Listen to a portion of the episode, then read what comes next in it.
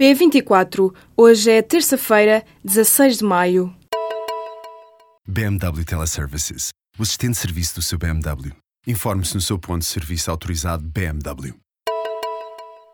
Donald Trump diz que quis partilhar com a Rússia informações relacionadas com o terrorismo e segurança aérea. O presidente norte-americano reagiu nesta terça-feira às acusações de ter alegadamente partilhado informação sensível com o chefe da diplomacia russa, Sergei Lavrov. Através do Twitter, Trump explicou que tem todo o direito de partilhar informação com a Rússia e sublinhou que o fez por razões humanitárias. O Ministério Público concluiu que os instrutores dos comandos quiseram pôr vidas em risco. A procuradora Cândida Vilar fala numa ação consistente com o propósito de maltratarem fisicamente os recrutas, sabendo que estes poderiam ficar em perigo de vida. A privação da água, associada à exposição a elevadas temperaturas e à imposição de exercícios físicos violentos, podia resultar em perigo para a vida dos ofendidos. Vários procedimentos da prova foram ignorados e dois jovens acabaram por falecer, Dylan da Silva e Hugo Abreu, ambos com 20 anos. Cândida Vilar responsabiliza os principais arguídos no processo por estes terem ignorado os efeitos conhecidos relativos ao calor e à desidratação, num dia que a temperatura do ar chegou aos 40 graus. O resumo dos factos apurados e imputados aos arguídos deverá acontecer até ao final do próximo mês. Fábio Coentrão está a ser acusado de defraudar o fisco espanhol em 1 milhão e 290 mil euros.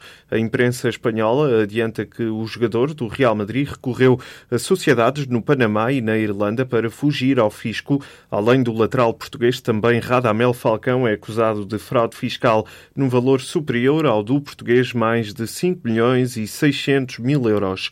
De acordo com o jornal El Confidencial, as autoridades fiscais espanholas acusam o jogador colombiano de utilizar offshores nas Ilhas Virgens Britânicas e também o Panamá e a Irlanda. O líder da Conselhia de Lisboa acusa Passos Coelho de deriva stalinista. A declaração de Rodrigo Gonçalves surge na sequência do afastamento da família Gonçalves das listas do PSD em Lisboa.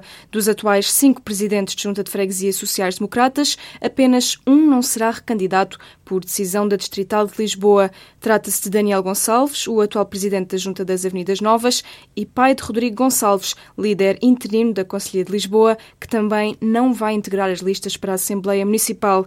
A Distrital do PSD Lisboa aprovou na noite desta segunda-feira o último candidato à Câmara do Distrito e vários candidatos a juntas de freguesia de Lisboa e de outros conselhos da periferia. Para as Avenidas Novas foi escolhido o nome de Pedro Proença em vez do atual presidente Daniel Gonçalves. A decisão da Distrital e a intenção de não permitir que também Rodrigo Gonçalves integre as listas para Lisboa deixou o atual deputado municipal indignado.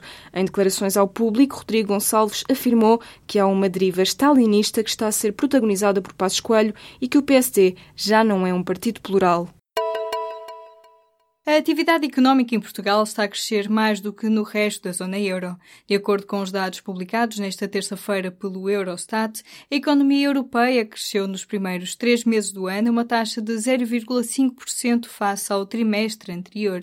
A variação homóloga do PIB ficou em 1,7%, um ligeiro abrandamento face aos 1,8% do quarto trimestre do ano passado. Em simultâneo, Portugal registrou um crescimento em cadeia de 1%, com uma variação homóloga do PIB a crescer de 2 para 2,8%.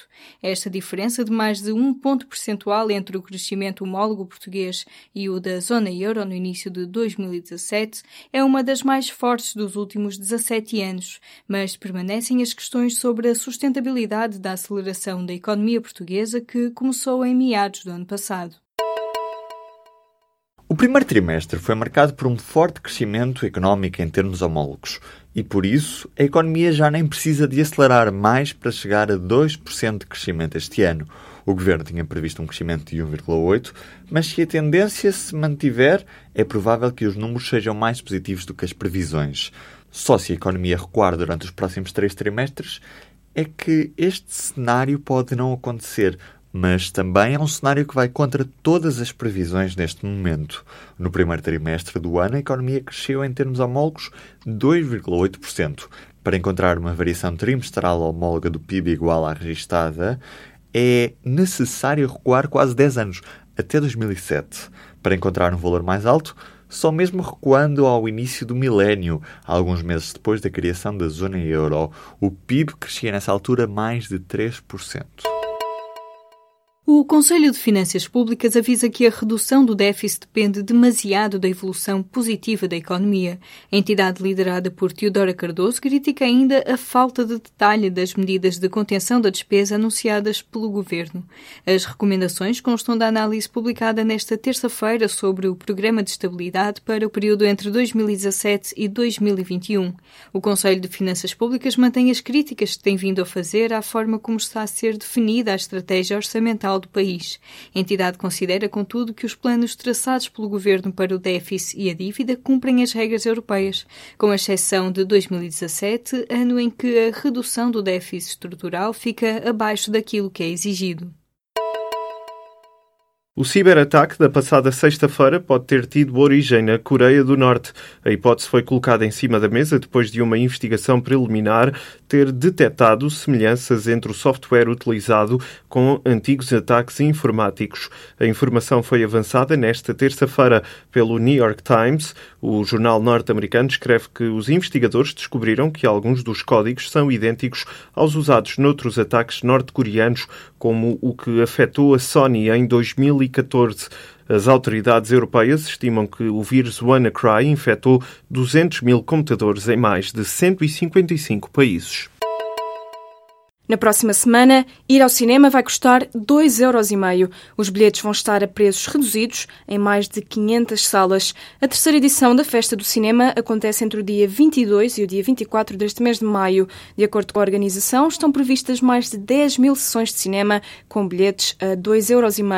A Festa do Cinema vai abranger cerca de 60 filmes, entre os quais 5 são portugueses. O objetivo desta iniciativa é promover o hábito de ir ao cinema com filmes diversificados para todo o tipo de públicos.